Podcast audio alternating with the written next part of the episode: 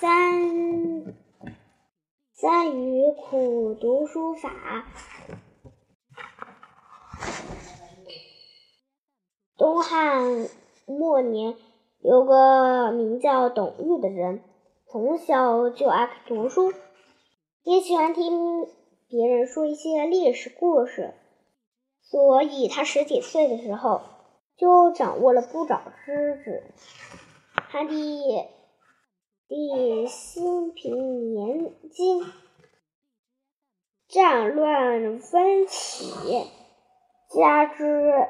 连年的大旱，地里颗粒无收，老百姓只好以草根、树皮充饥，生活过得困顿顿极了。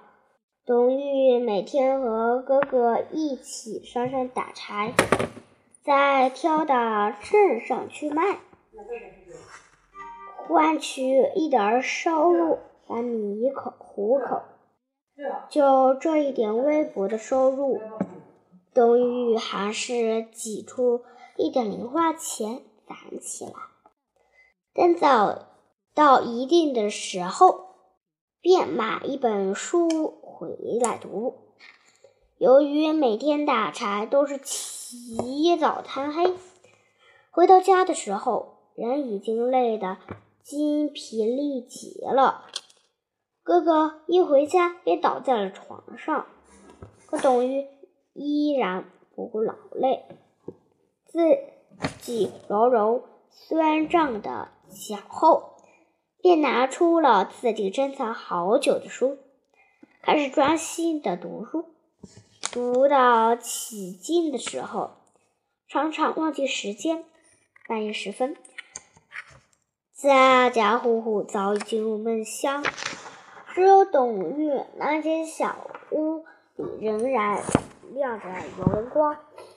读书的时间长了，一阵阵睡意向他袭来，他就起身回走几下，又在水缸里舀一盆冷水洗脸。冷冰冰冷的水让他清醒了，他又坐在面前。埋头读起书来，碰到阴雨天，泥泞遍地，身上非常困难，无法出去打柴。董玉便早早起床读书，他一读就是一整天，有时连饭都忘了吃。哥哥喊他几遍，他才能回过神来。到了冬天，寒风紧凛冽，大雪飞扬。地里没有任何农活可做，对于农民来说，是一年中难得的空余时间，家家户户都关在家里，而对董玉则是读书的大好时光。可是破旧的小屋里四面漏风，读了一会儿，董玉的手脚就被冻得不听使唤了。他用手使劲的擦揉的脚面，并使劲的用脚跺地，又在屋里来回跑几圈。